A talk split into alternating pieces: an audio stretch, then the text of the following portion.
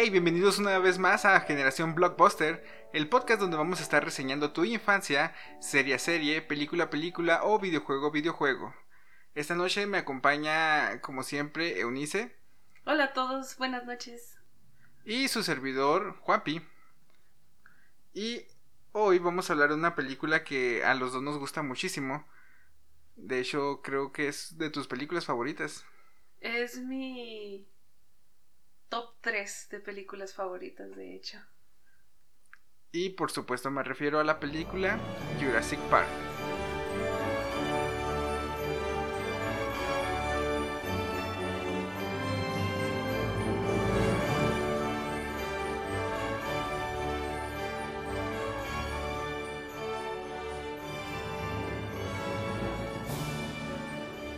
Ok, Eunice, ¿lista para empezar a hablar de Jurassic Park? Sí. Claro que sí. Recuerda que esto no te ven, entonces la, cualquier ademán que estés haciendo no te, no te podemos ver. Pero bueno, hizo un gesto de, de super emoción. Ok, vamos a empezar. Jurassic Park es una película basada en el libro del mismo nombre de Michael, eh, Michael Crichton. ¿Sí está bien pronunciado Crichton? Sí. Bueno, fue un libro publicado en 1990 y solo duró tres años este, para que alguien le ofreciera hacer una película. ¿Ok?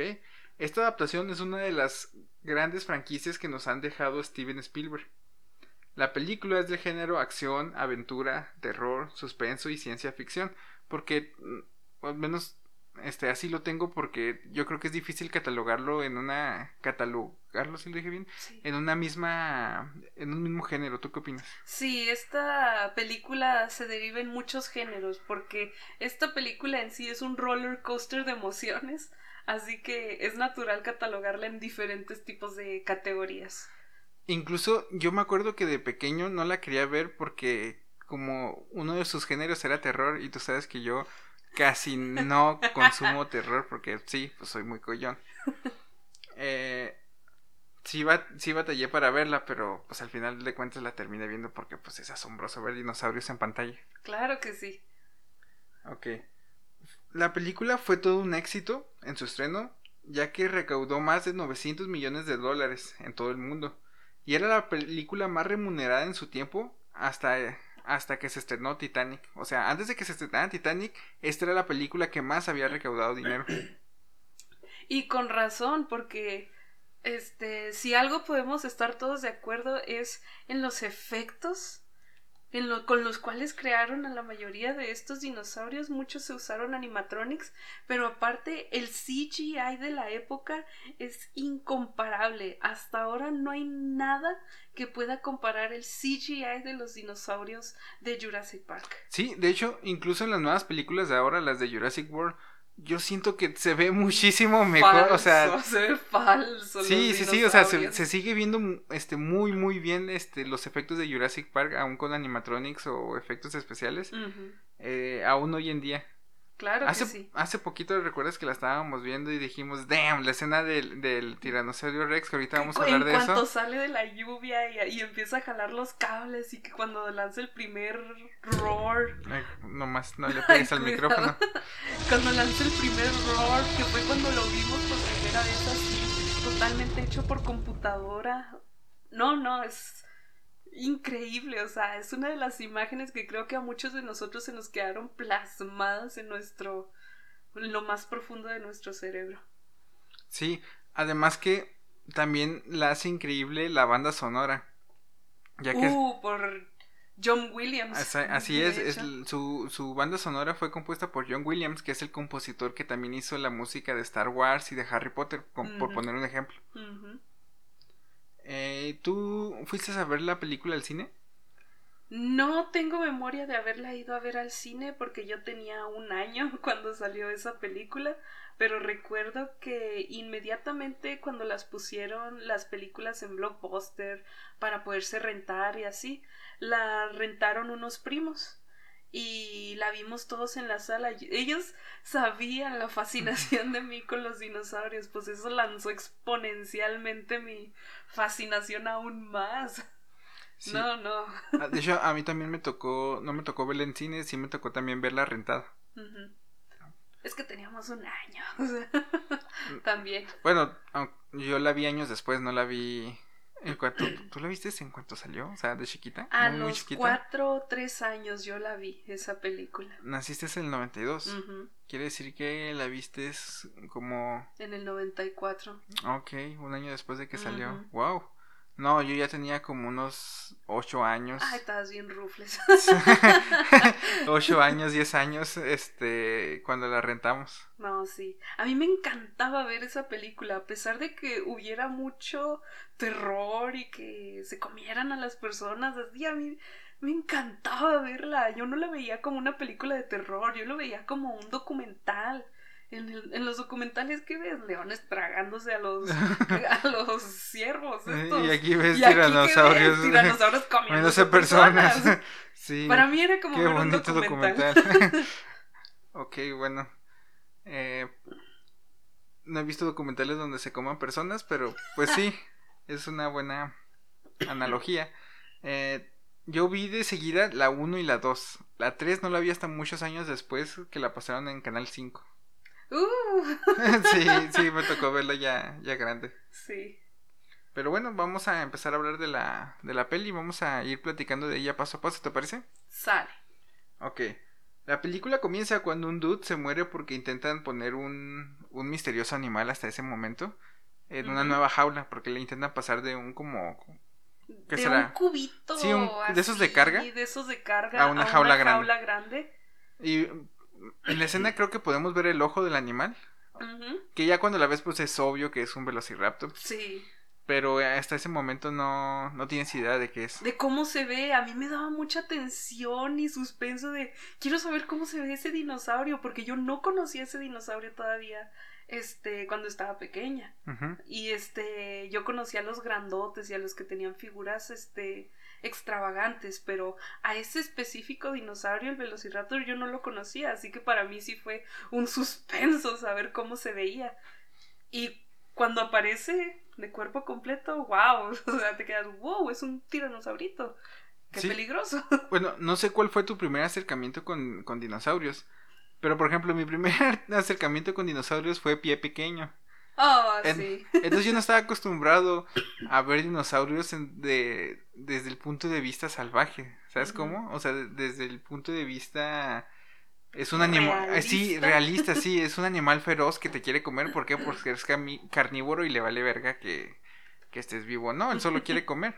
Exacto. Entonces, ver eso de pequeños y dije, ah, la verga.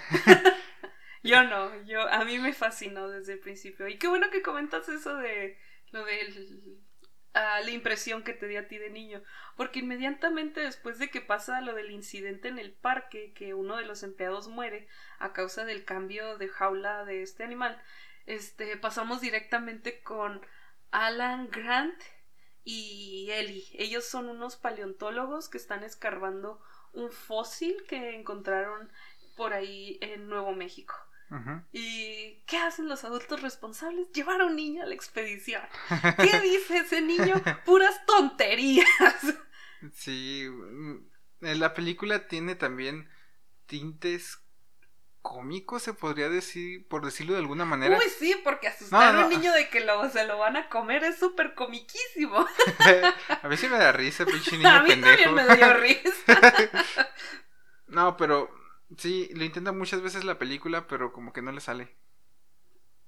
Creo que no lo intenta, sino que es incidental, más bien, eso de los de la comedia, pero después llegaremos a una escena más, más, más cómica, pues. Ok, pero ¿por qué se da esta escena? se da porque a Hammond, los inversionistas le dicen, bueno, no, todavía no sale Hammond, pero eh, los abogados del parque hablan con los inversionistas y le dicen, ¿sabes qué? Si no me traes a... a alguien que avale el parque. Ajá, expertos, no vamos a invertir en el parque. Y no se va a, hacer.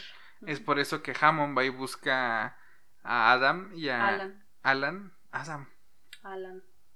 Es, bueno, Alan. Alan Grant. Alan Grant. Busca a Alan Grant y a Ellie. ¿Sí se llama Ellie? Sí, ¿verdad? Y a Ellie para que ellos son paleontólogos expertos quieren que vayan, vean los animales y avalen el parque. Correcto. Y también este a que averigüen los riesgos que puede haber en el mismo parque. Pues de buena mala manera los llega sobornando de que les va a financiar todas sus expediciones y descubrimientos durante los próximos 10 años, quién sabe. Ellos aceptan muy contentos y vámonos, para Jurassic Park. Sí, lo suben en un helicóptero donde pues, introducen al personaje de el matemático, ¿cómo se llama? El Jeff Goldblum. Jeff Goldblum. ¿Por qué llevarías a un matemático a un parque de, con dinosaurios? Es una la lista de riesgos. Pero es matemático, ¿no? Sí. Bueno. Bueno, por su parte el abogado lleva a este analista de riesgos y siente este John y Alan que no encaja en el en el sentido del grupo, como que no va a entender la dinámica del parque tan bien como los paleontólogos que él lleva. Este, nos dan una toma panorámica sobre el mar, aterriza el, el helicóptero en la isla y pues suena la banda sonora de, de Jurassic Park, el tema clásico, muy, muy, muy conocido por todos, estaba dentro de nuestra cabeza por toda la vida ese. Entonces vemos... pero nos, bueno, suena parcialmente. Ajá. Todavía no suena la rola completa. Pero cuando se acercan, ya es que se suben al jeep. Ajá. Comienzan Ay, el jeep de Jurassic Park. Que está muy bonito. Yo siempre he querido un jeep para pintarlo como Jurassic, como los jeeps de Jurassic Park. Sí. Están chingoncísimos. Me acuerdo cuando Hot Wheels Uy, sí, bonitos, muy bonitos. Están muy padres. Y la Explorer de Jurassic Park, ese Ay, de limón. Las, las, flores sí no me gusta, se me hace muy fea. Pero, Pero es muy icónico. Sí, sí, sí, sí, también es muy icónico. De, de hecho, nosotros aquí que vivimos en frontera, hemos visto varias veces varios jeeps pintados como los, los autos, como los jeeps de Jurassic Park, ¿recuerdas? Sobre todo en, uh, en El Paso. Los veo cargando gasolina y, y los veo y, los, y se me les quedo viendo y digo, ¡ay, es el jeep de Jurassic Park! Sí, también he visto Explorers pintadas y así igualito, el verde, limón y naranja, todo feo. qué bonito. todo feo. El chiste es que cuando van de camino al laboratorio, se top es la primera vez que ven dinosaurios. El primer acercamiento. ¿Y qué dinosaurio? O sea, nosotros que crecimos viendo, como tú decías, pie pequeño, el cuello largo, el brontosaurio, el brachiosauro que aparece en esa escena es tan icónico y luego te llena de Ay, no sé. Sí, la primera vez que la ves es impresionante cuando, o sea, hasta ese punto, hasta ese momento no habíamos visto efectos así de increíbles. Exacto, y este dinosaurio parece que está ahí, parece que los va a pisar, parece que lo pueden tocar y esa es, ay, la maravilla de los efectos especiales de, de Jurassic Park, al menos, oh, no, hermoso. Y luego ves este voltean la cabeza, ven al horizonte y ven manadas de dinosaurios herbívoros hermosos, todos corriendo, tomando de un lago y, nos llena el corazón de lágrimas y se te sale una. Sí, incluso los, los mismos personajes, o sea, están pasmados completamente idiotizados por tan impactante encuentro, primer encuentro con, las especies. Pongámonos a pensar en su universo. Bueno, eso ocurriría en cualquier multiverso. Sí, o sea, si, o si ahorita me muestras un dinosaurio aquí afuera de la casa, no, me cago. Aunque esté de lejitos, no, no podría creerlo. Exacto. Y es este el milagro de John Hammond, del cómo hizo a los dinosaurios, que es lo que nos lleva a la escena de el laboratorio, una escena que te da exposición de la trama al mil por hora. Sí, sí, sí, después de, después de que se paran ahí un momento para que los admiren, llegan por fin al laboratorio y en el mismo laboratorio, como tú dices, les ponen una presentación donde vemos una animación. Muy padre animación, eso me entretuvo mucho porque fue caricaturas dentro de una película real, así que fue muy entretenido y entendí la trama. Sí, sí, sí. Está muy, lo explican de una manera muy simple. Encontraron un mosquito. Le sacaron sangre, Que, de dinosaurio. Y esta usaron el ADN que combinaron con ranas y con otros anfibios para recrear, este, completar el ADN que les faltaba y crear así dinosaurios. Hammond les explica que en su parque solo hay hembras. Exacto. Y son, son, son, puras hembras y son estériles para que no se reproduzcan y ellos controlen la población de dinosaurios. Como bióloga desde los cuatro años, puedo decir que esa pues resultó siendo una pavada para ellos, porque las hembras de ciertas especies de reptiles, anfibios, este pueden reproducirse en ambientes de un género único, especialmente las hembras. Sí. y es lo que les sale el tiro por la culata a todos ellos. Ya, ahorita hablaremos de eso, pero incluso como tú dices, hay ciertos especies, hay un hay una isla, creo que por Australia, no estoy seguro, donde hay una especie de iguanas y en esa isla exclusivamente no hay machos de esa especie. Se reproducen así solitas. Ellos mismas este se frotan entre ellas, actually. sí, pues, pero ellas mismas generan sus propios cromosomas, no se fecundan unas a las otras. No. Crean prácticamente clones de ellas, que es lo que crean aquí, clones de diferentes tipos de dinosaurios. Y este y tenemos en ese mismo laboratorio el segundo acercamiento a un dinosaurio bebé el velociraptor. Oh, cuando, sale del huevito. sale del huevo, yo no conocía a los velociraptors. Y ver uno salir de un huevo Parece para un pollito. Sí, está todo rojo y lleno de mengambrea. Y, y, y, se ve muy, sí se parece un pollito. ¿Has, ¿Has, tenido pollitos? Sí, sí he tenido pollitos. Ah, alguna vez ha brotado alguno de un huevito? Sí, Digo, eclosiona. Sí, así se ve como ese güey todo baboso. Todo... Sí. Se ve muy increíble. Eso es gracias a los efectos de animatronics que usaron también para esta película, para darle el sentido del realismo a estos animales. Y se ve. Sí, se, ve muy bien. Pero bueno, sigamos. Después de esta escena, eh, van a la mesa donde deciden, les explica ya bien qué onda con el parque y ellos dicen, ¿sabes qué? No estamos de acuerdo. Los paleontólogos dicen, no estamos de acuerdo. Hasta el Jeff Goldblum da su punto de vista. Es que. Ya, me acordé cómo se llama. Ian Malcolm. Ah, Ian Malcolm. Yo lo conozco como Jeff Goldblum, sorry. Este. Ian Malcolm, el analista de riesgos, matemático. Él da este una explicación bastante lógica. Ustedes se posaron en los hombros de genios y lograron replicar su trabajo en algo este éticamente incorrecto, se puede decir. Pero no les importó, lo empaquetaron, lo echaron en una lonchera y lo están vendiendo y están lucrando con él.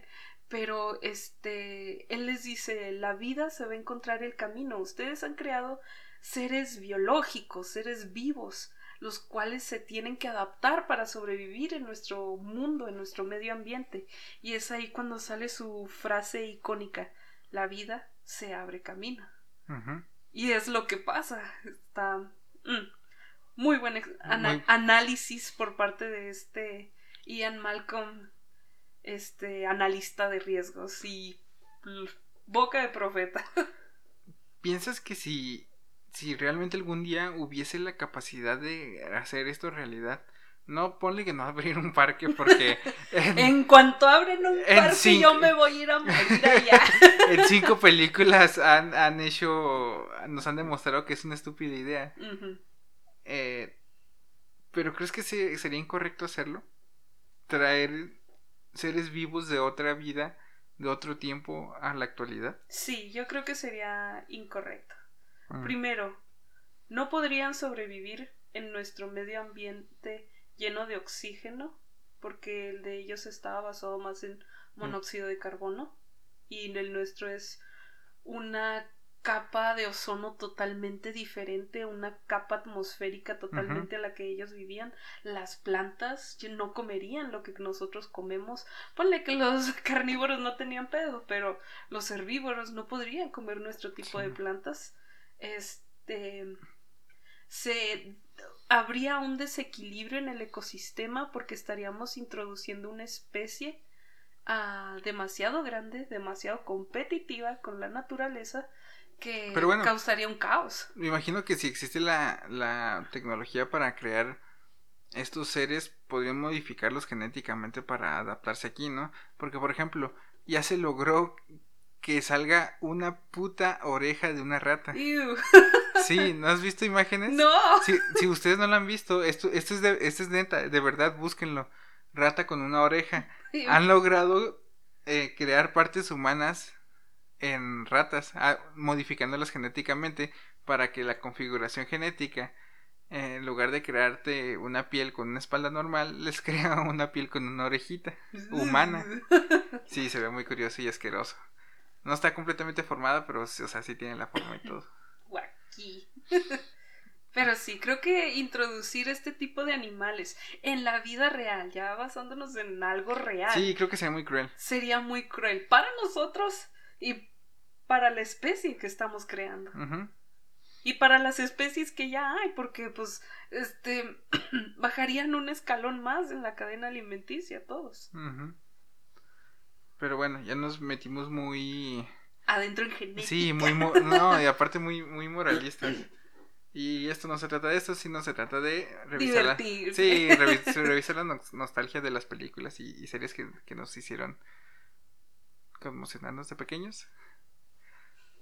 Ok, vamos a seguir. Les dice, les dice este carnal, miren, yo sé que se escucha bien pendejo. Poner a este T-Rex como si fueran leoncitos, huevones, en un zoológico.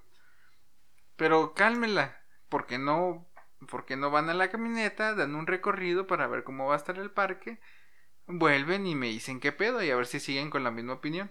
Les dices, este, chingo a mi madre si Chingo a mi madre si me dicen que no lo quieren abrir, de lo chingón que va a estar. Así de convencido está ese güey. Palabras más, palabras menos. y este, John Hammond los introduce con el público principal al cual va dirigido este parque, con los niños. Y este... Está tan confiado, de, está tan confiado de su parque que pone a sus mismos nietos, a, sus nietos, a sus nietos eh, a ir al recorrido porque sabe que, según él, todo es seguro. Todo es seguro, todo, funciona y no hay ningún problema. Exacto. Y todo hubiese funcionado, todo hubiese ido de maravilla, de no haber sido por el villano de la película, que ahorita les platicamos de ese. Mientras vamos a hablarle de los dinos bonitos que vemos en el camino. Bueno, que no se dejan ver porque tampoco salen en la película a primera instancia comienzan el viaje en estas, G en estas Explorer que ya les hablamos. Se dividen en dos grupos. Este Ian con Elisa, me parece, ¿verdad? Se va. Eli. Eli. Ian con Eli y, y este Alan, Alan, con los niños. No. Sí, con los niños. Es Alan, Eli y Ian Malcolm en una y luego el abogado y los dos oh, niños en cierto, otra. Cierto, cierto, cierto. Diablos, Juan. Perdón, porque tiene rato que no la veo. Entonces comienzan el viaje y vemos una escena muy conmovedora porque se topan con un Triceratops enfermo. ¡Uy, sí, la Triceratops! Paran los camiones, digo los camiones, las camionetas, se bajan a, a revisarla y... Tenemos nuestro tercer encuentro encantador con un dinosaurio hermoso.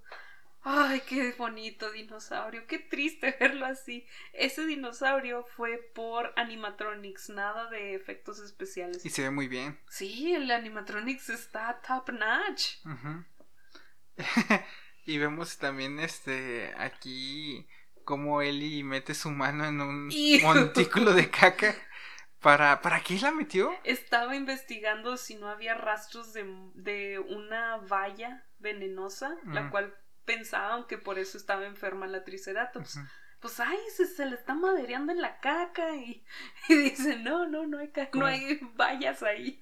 Sí, como morre de veterinaria. metiendo la mano hasta el, hombro.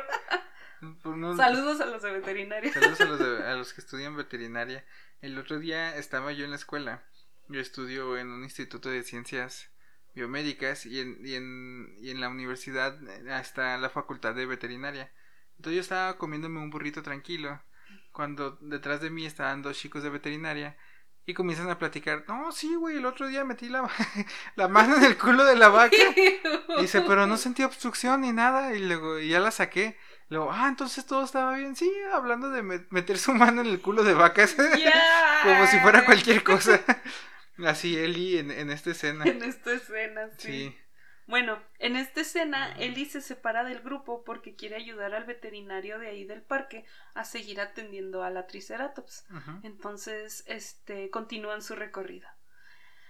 Ah, los camiones, digo, las troquitas Explorer, se paran en el peor lugar posible, justo uh, enfrente del claro del T-Rex. Al momento no pasa nada. No, no, no, no se ve está nada. Está de día, todo está bonito. Sacan una cabra para ver si, si sale a, asomarse el T-Rex. Y nada, hasta ahí. Hasta ahí cortamos una sección de la película. Que es como la introductoria, ¿no? Sí, la introducción. Después vemos que hay cuatro personas que están monitoreando el viaje de ellos, el recorrido, que es Hammond, el mismo Hammond, eh, Samuel Jackson, que es el, el dude que es Ray, se llama el personaje. Señor Arnold. Arnold Ray, ajá, que es como el gerente. que, que, está vigilando ahí. Luego tenemos al informático Dennis. ¡Maldito Dennis! Sí, que viene a funcionar como el, el villano, que de la película. Ahorita. Y el oficial de seguridad. El guardabosques. Ajá. Estos cuatro están vigilando el viaje eh, otros monitoristas del parque este les dice les avisa que saben que va a haber un ciclón en la este cerca de la isla. El clima se, se tienen que evacuar. El, clima se va a poner su, este súper malo. El ciclón va a estar bien culero. Tenemos que evacuar a todos de ahí. Y comienzan a evacuar a, evacuar a todos. A todo el personal de laboratorio a todos los informáticos todos los que trabajan ahí. Ajá. le insisten a Hammond que pare el recorrido. Pero él no quiere porque si no termina el recorrido... no le van a dar su aprobación. Ajá. O sea, y, qué pendejo porque pudo haberlo repetido el siguiente día y ya, nomás tenía que esperar a que pasara el ciclón. Sí, pero pues ya ves. No fue culpa del ciclón, fue culpa, fue culpa de Dennis. Sí, en, teoría todo debería haber, eh, haber, funcionado muy bien. Pero ¿qué pasa? Eh... Dennis aprovecha este ciclón, este accidente natural, y empieza a robar este embriones embriones de los dinosaurios que iban a exhibir. Ajá, ¿por Eso se los planea vender al mercado negro, a una empresa competidora, a InGen, quién sabe. Sí, a, este, a, InGen principalmente, que es la, la, empresa competidora de, de Hammond. Exacto. Y este, le pagan buena feria, al parecer, porque pues por cada embrioncito que eche, pues son unos millones de dólares. Sí, sí, sí, muchísima lana. Entonces, para, traiciono a mi jefe. Para hacer esto, él bloquea toda la seguridad del parque. Nada más que si bloquea para entrar a los laboratorios. Si bloquea la seguridad de los laboratorios, por alguna pendeja este, razón, bloquea todo el puto parque. Todo. todo se, todo se apaga. Los sistemas de seguridad de las jaulas de los de los dinosaurios, las de las puertas, las cercas eléctricas, todo. Eh, los, los carritos del Jeep porque ni siquiera ni siquiera son autónomos, ajá, no van como en rielito. Ajá. Como si fueran este, no sé, una montaña rusa o algo así. Entonces este dude lo bloquea, comienza a robarse los embriones, eh, ya llega el ciclón, eh, hay una comienza a oscurecerse todo, hay una tormenta y estos dudes siguen varados, no saben qué hacer. Siguen varados enfrente no, del T-Rex. No tienen comunicación. Están justo enfrente del T-Rex. ¿Qué pasa con todo este desbarajuste que hizo Dennis? Lo, lo que tenía que pasar, sale el T-Rex y tenemos la primera impresión terrorífica por primera vez de un dinosaurio. Sí. Y qué tenso momento. Cuando rompe el vidrio de los niños. No, no, no, no, no. Cuando se come el abogado. ¿Te acuerdas cuando se comió el abogado? Sí, sí. Fue muy impactante para mí. Me gustó. Primero sale de la reja. Y se vive un momento muy, pero muy, muy, muy, muy, muy tenso. Este, porque los está buscando. O sea, sabe que ellos se quedan completamente quietos. Porque se supone que eso ah, disimula ah, su mirada, o sea, no los ve si no se mueven, según Alan Grant. Sí, pero después el abogado ya estaba afuera. El abogado sale corriendo. Sí, ¿verdad? Sale corriendo en cuanto saca la patita. Sí, sale corriendo unos baños de ahí. Sí, ahí es cuando lo agarra en el baño, que es la primera escena violenta que tenemos en la película. Sí, esa como me, me oh, damn. Imagínate morir. Me gustó, pero me impactó. Morir por eh, ser, siendo masticado. ¡Hola, güey! y luego rompe el parabrisas de los niños, como tú decías. Y. Ese grito de los niños en la película fue real, porque el ah, animatronics está casi los aplasta. que casi los aplasta, exacto. Pero qué bien quedó. Qué bien quedó. casi asesinan dos. la realidad casi, asesinan dos niños en el set, pero qué bien quedó. El punto es que Adam lo salva. Alan. Alan lo, lo salva. Alan, Alan, oh, que la verga. Alan lo salva. Este, ahuyentándolo con una bengala. Exacto. eh, y luego Ian sale del jeep, del otro jeep en el que están, y empieza a hacerle también con la bengala, y se va por el Ian, Malcolm a todo lo que da, y se cae encima como unas pajas, unas tap... ¿Cómo se llaman? ¿Trampa? No. No, unas palmeras, encima de él y se cubre. Con eso tiene para cubrirse y salvarse. Y se salva y a los niños los este empieza a empujar por la borda del justo donde está la exhibición del T-Rex y es un dique, así como en los zoológicos se ve la división entre los leones y tú, así había una caída muy muy muy grande. Muy profunda, sí. Que no sirvió de nada para evitar que el puto T-Rex escapara, pero es un monstruo de muchos metros. El chiste es que se van a caer y Adam los logra salvar. Alan, los logra salvar. y se esconden en las copas de, unos árboles. Sí. El T-Rex se va. Sí, a hacer desmadre, quién sabe a dónde. Así es. Y ellos se topan con cuellos largos. Oh, sí, esa misma noche, cuando pasa ya cuando pasa todo, que también ya pasa la, la tormenta. Se toma con unos cuellos largos que estaban ahí casual comiendo su... Unos brachiosauros comiendo plantitas muy bonitos. Y tenemos el otro encuentro whimsical con los dinosaurios. Le dan de comer, lo acarician, le lanzan mocos a la niña. Estuvo muy padre eso que le lanzaran mocos. Em, ellos este amanecen ahí en el árbol y ven este como tú dices nuevamente los a los dinosaurios hasta les dan de comer. Sí. Les acercan así una ramita para que coman. Por otra parte, Ellie, que se había quedado que en el... En la estación, con los muchachos de informática y todo eso. Se encuentra con el, con el T-Rex también y, ellos alcanzan a escapar. Sí, porque van al rescate de Alan, los niños, Ian, van al rescate de todos, porque pues no pueden mover los otros, las Explorer. Así que el guardabosques y Ellie se dirigen con ellos, pero no los encuentran. Al único que encuentran así, uh, todo puteado, es al Ian Malcolm. Y es al que lo suben. ¡Vámonos! Y en esta escena se puede apreciar uno de los clichés de películas que impulsó este Jurassic Park, que es este cuando ves por el retrovisor la cara del del tiranosaurio cuando se acerca. Sí. Ah, eso estuvo que ha sido referenciada en, en múltiples nieves, en los Simpson, en, en videojuegos como Lego, por ah, ejemplo. Es una, una icónica escena. Toy Story. En Toy Story también con, con Rex. El chiste es que ellos alcanzan a irse a pelarse a las oficinas centrales, ¿no? Tensa, tensa Tensísima, tensísima. Y Hammond sabe que ya valió verga todo. Porque obviamente no se lo van a probar con eso, pero intenta convencer a Ellie, no te preocupes, vamos a rescatar a los niños, a, Alan. Este, vamos a hacer un parque, el mismo parque, pero con nuevas medidas de seguridad, y este, más chingón, así, así, así. Ajá.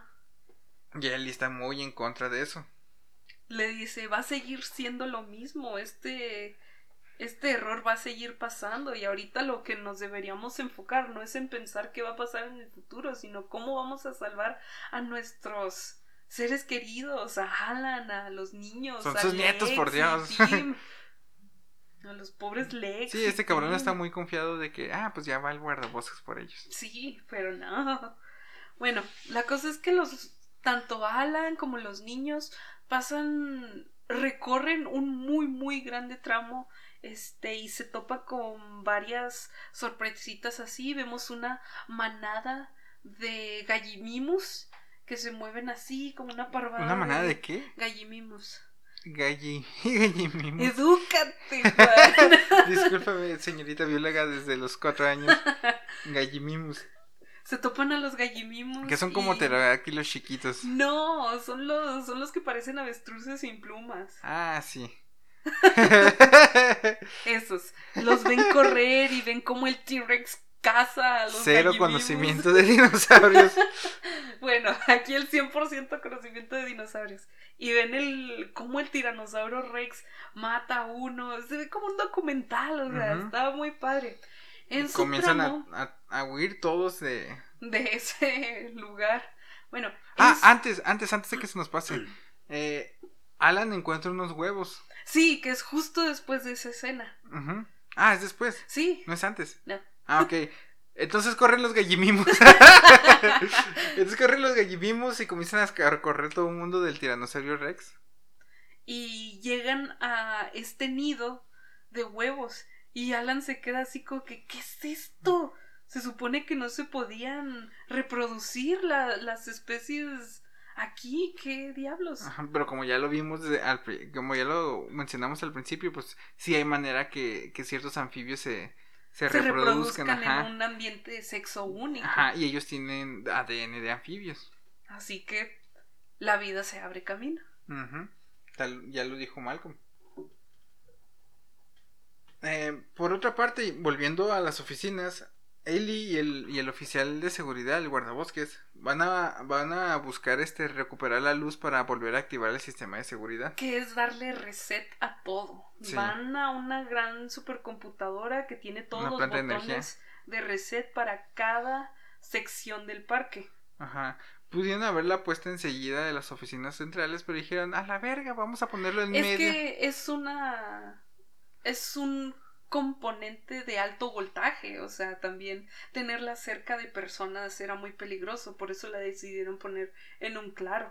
Pero qué tontos, ¿por qué la pusieron después de la jaula de velociraptores? Sí, o sea, ¿por qué, no, ¿por qué no la pusieron mucho antes de que comenzara el parque? ya sé, Eh, en dado caso, ¿por qué las jaulas de los dinosaurios están tan cerquitas de las de las oficinas? oficinas, exacto. no tiene sentido. Eh, van y hasta ese... Ah, sí. lle- Perdón, me trabé. Bueno, Ellie se lanza corriendo con todas sus fuerzas y toda su este, elasticidad, porque hasta gimnasia nos enseña aquí Jurassic Park, Ajá. y llega.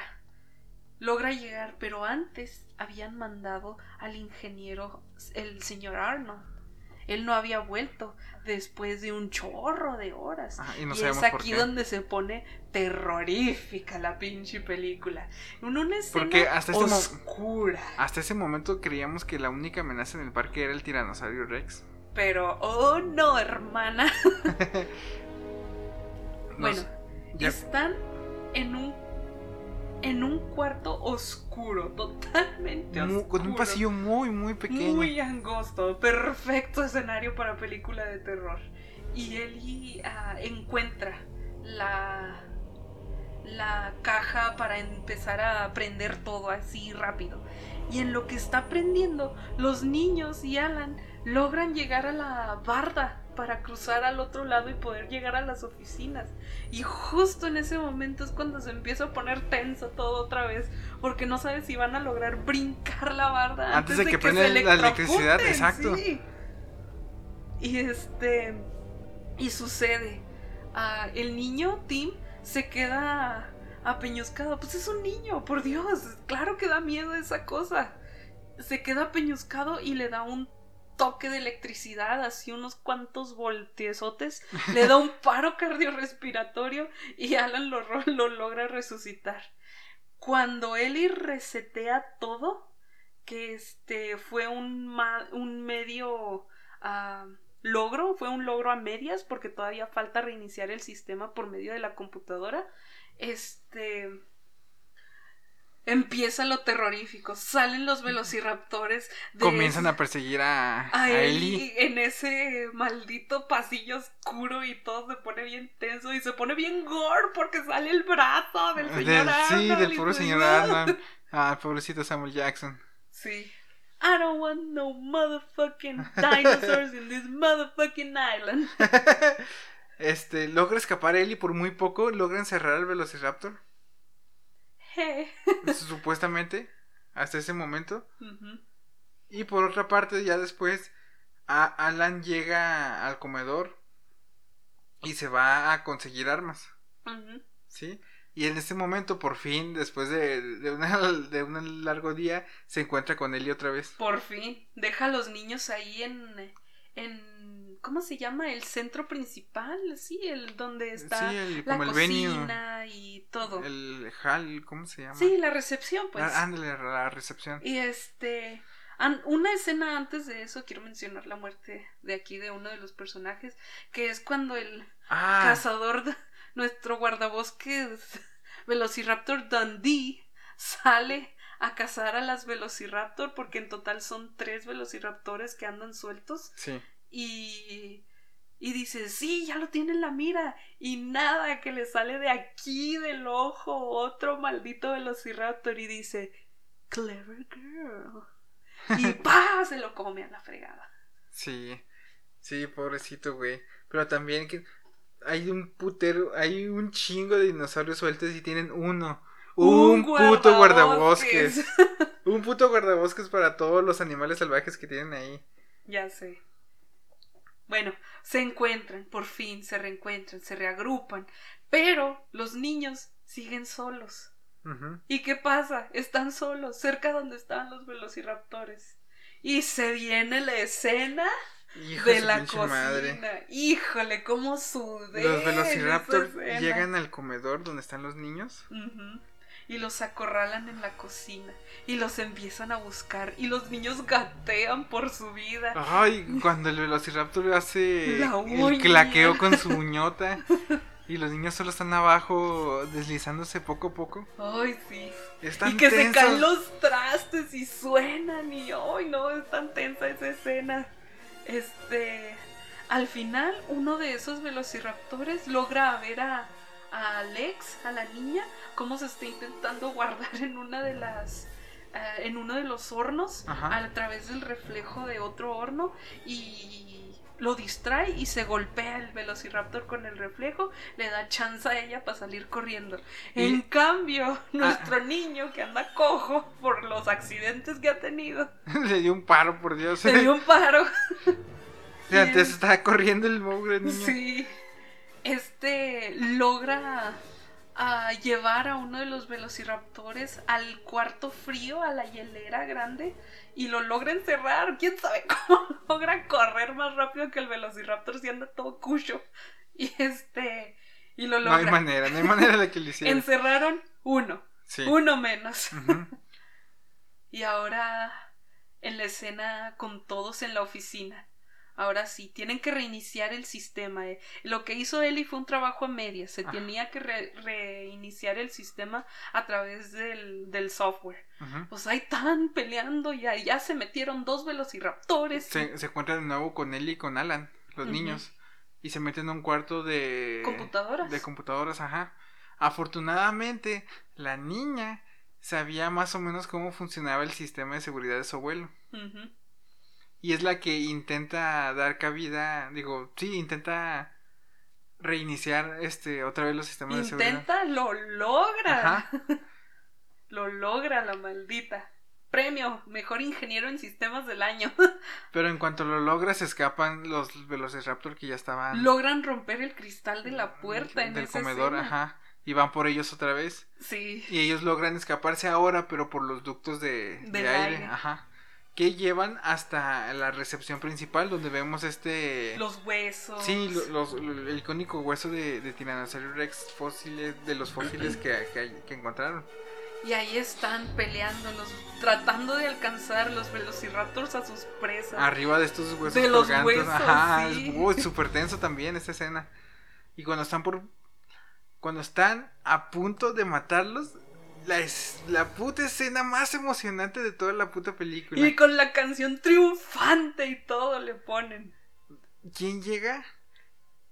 El, pinche tiranosaurio, Rex. Oh, no. Llega a salvar el día como el puto superhéroe que es.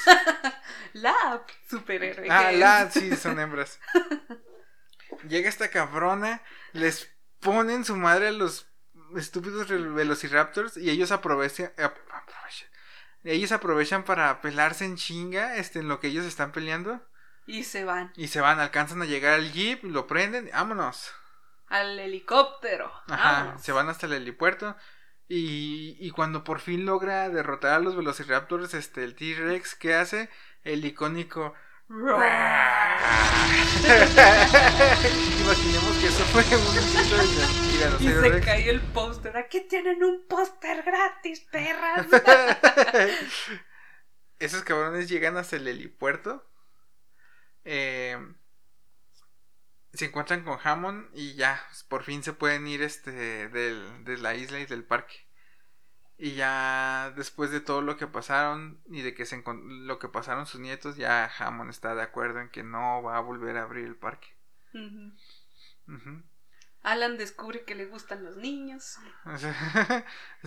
Ellie descubre que no le gusta a Alan y rompen y no vuelven a estar juntos. sí. Qué culero. Ojete. Sí. Generalmente cuando dos personas pasan algo muy fuerte, este, tienden a estar juntos. Pero no, aquí no. bueno, la escena termina yéndonos por el horizonte, sobre el, mar, viendo unos pelícanos, de los cuales sabemos que son dinosaurios actuales, todas las aves. Y... ¡Ay, qué bonita película! Está muy, muy chingón, es muy, muy emocionante. Y sí impactó, impactó verdaderamente a nosotros de pequeños. Claro. Tal vez no nos llegó el mensaje de ah, protección ambiental, genética o todo eso moral que intentaba hacer llegar la película, pero Vaya, cómo nos impactó, cómo nos gustaron esos dinosaurios, cómo nos gustan actualmente, porque siguen haciendo esas películas, ahora con un diferente enfoque, horribles efectos, pero siguen siendo los dinosaurios que amamos, sigue saliendo el T-Rex, siguen saliendo los Velociraptors, todos. no necesitan nada más para hacer una película de dinosaurios chingón. T-Rex y Velociraptors. Con eso. ahora, nos faltan dos cosas. ¿Quieres Mira, traía datos curiosos de la saga de Jurassic Park. ¿Quieres que vayamos con eso o quieres primero cerrar a qué fue lo que nos dejó a los a los que crecimos en los 90 esta película? No, datos curiosos. ¿Vamos a datos curiosos primero? Ok, vamos a datos curiosos primero. El primer dato curioso es ¿Sabías que Harrison Ford iba a interpretar a Alan Grant? Uy, exponencial en su carrera iba a ser. Así es.